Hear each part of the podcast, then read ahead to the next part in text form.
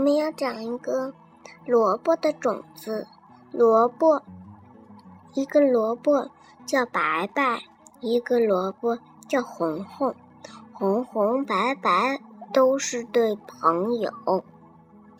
红红说：“白白，以后你该自己生长了。你现在是颗小芽儿，等你长大，就知道为什么了。”红红白白都来到草原上，为妈妈的葬礼而伤心的哭泣。明天再讲第二集吧，朋友们再见。